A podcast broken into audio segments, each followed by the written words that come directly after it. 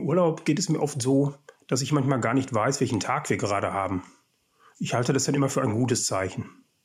Im Alltag ist es viel einfacher. In der Woche kann man zum Beispiel einkaufen gehen. Am Sonntag ist frei und man kann in die Kirche gehen.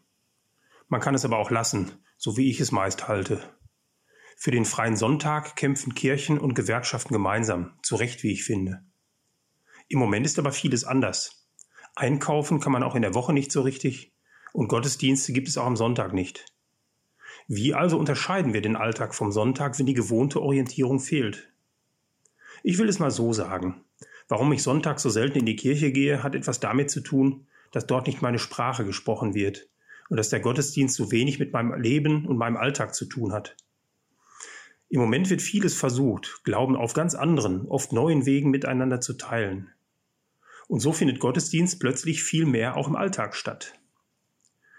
Wie wäre es denn, wenn wir auch nach dieser Krise versuchen, den Gottesdienst stärker in den Alltag zu holen?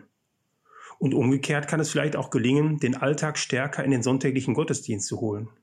Wenn diese Krise auch etwas Gutes hat, dann vielleicht, dass wir uns stärker bewusst werden, dass Gottesdienst jeden Tag sein sollte. Das gilt für meine Arbeit bei der Dortmunder Caritas ebenso wie für das alltägliche Leben mit Familie und Freunden.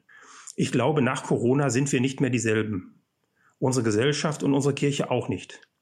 Und das hat für mich auch viel Hoffnungsvolles. Ich nominiere Andreas Neuser aus Attendorn mit dem Begriff Brauchtum.